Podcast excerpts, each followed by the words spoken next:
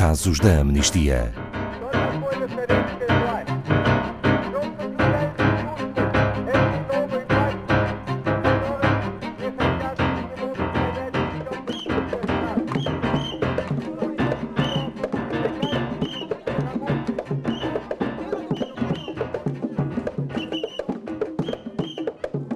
Após sofrer décadas de subinvestimento, negligência governamental e pobreza esmagadora, a província de Cabo Delgado, a mais pobre de Moçambique, é palco de uma violenta insurgência há mais de três anos. Os combates já roubaram a vida a mais de duas mil pessoas e têm-se intensificado, causando destruição generalizada, deslocações e morte.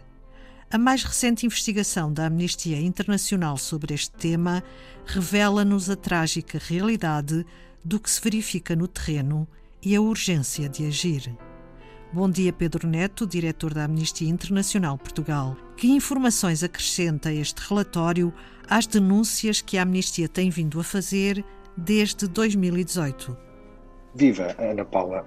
Este é um relatório que é particularmente trágico as nossas investigações demonstram violações de direitos humanos que são gravíssimas, com milhares de deslocados internos, com milhares de pessoas uh, mortas. Contudo, a sua relevância vai muito para além disso, uma vez que nós documentamos violações do direito humanitário internacional pelas três partes envolvidas no conflito. E quem faz parte destas três partes envolvidas, Pedro Neto? Estas três partes são o grupo armado, que é localmente conhecido como Al-Shabaab. Eles podem não ter relação direta com a Al-Shabaab, que atua mais a norte. Al-Shabaab significa a juventude. Eh, há outra parte que são as forças governamentais, como é óbvio, que estão a defender o território, e depois uma empresa, pelo menos uma empresa militar privada, que foi contratada pelo governo, ao que temos notícia, e que eh, é da África do Sul. De forma sucinta, o relatório pormenoriza atos de violência contra civis que foram cometidos pelo grupo Al-Shabaab, execuções extrajudiciais e outras violações de direitos humanos que eles cometeram e também as forças de segurança do governo e pela Dyke Advisory Group, ou a DAG, que é a tal empresa militar privada sul-africana a que me referia. Como é possível verificar no nosso relatório, nenhum destes três intervenientes respeita o direito dos civis à vida, nem as regras da guerra, as chamadas regras da guerra que foram convencionadas em Genebra, nas convenções de Genebra. E de que forma é comprovado esse envolvimento? O relatório é baseado em entrevistas a 79 pessoas de 15 comunidades que foram obrigadas a fugir. São, portanto, 79 pessoas que são deslocadas. Foram também analisadas imagens de satélite, fotografias, dados médicos e de balística, e o nosso Crisis Evidence Lab, o nosso laboratório de provas em situações de crise, também realizou uma investigação a material disponível nas redes sociais, videografia, fotografia, depois de serem validados e comprovadas a sua veracidade, analisamos todos esses indícios.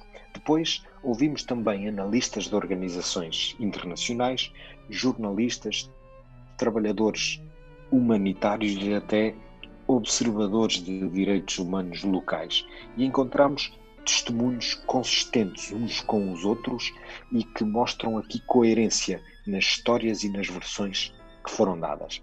Houve até uh, testemunhos de pessoas que recolhemos que foram pessoas perseguidas e detidas por denunciarem estas violações de direitos humanos ao mundo. Pedro Neto, e porquê Cabo Delgado? É tal como referiu no início, Ana Paula. Cabo Delgado sofre as consequências do esquecimento e de subinvestimento público há várias décadas. É um problema que foi exacerbado por catástrofes naturais, pela propagação da Covid-19 em toda a região. A área é também rica em gás natural, em rubis, em grafite, em madeira, o que leva as empresas internacionais a competir pelo acesso à região. Ou seja, é um território muito rico, mas a população não tem beneficiado nada disto, bem pelo contrário. O Ministério dos Negócios Estrangeiros visitou recentemente a região e Portugal tem neste momento a presidência da União Europeia. Foram feitos alguns esforços para que seja tomada uma posição por parte das nossas autoridades nesse sentido? Sim, o, o Ministro dos Negócios Estrangeiros foi a Moçambique em janeiro, depois de ser incumbido pelos responsáveis da União Europeia, quando este problema já perdura há vários anos. Foi tarde.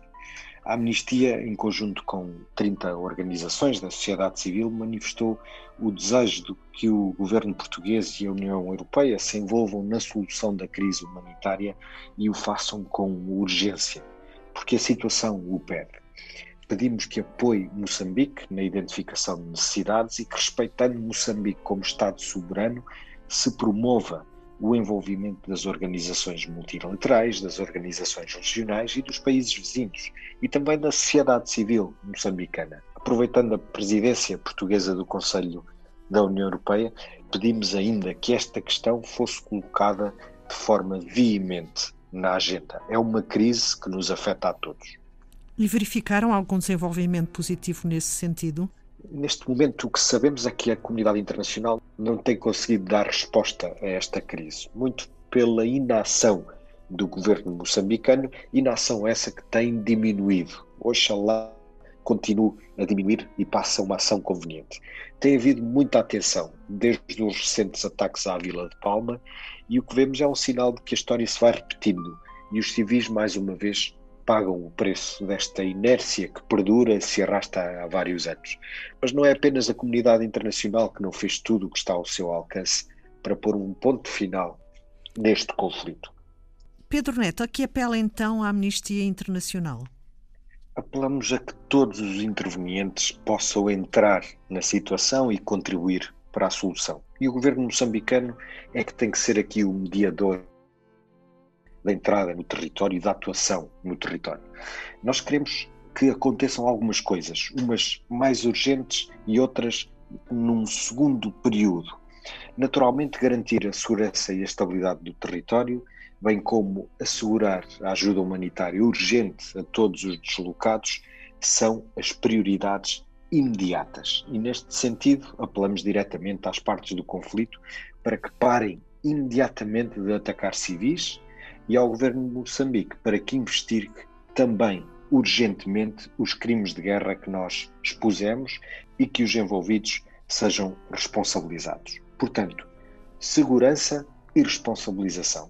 A seguir, investimento público para que aquela região possa dar uma vida condigna aos seus habitantes.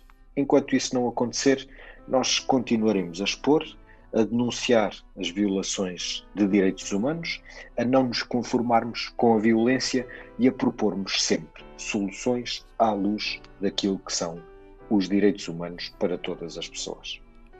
Obrigada, Pedro Neto, diretor da Amnistia Internacional Portugal. Saiba mais sobre este caso em amnistia.pt.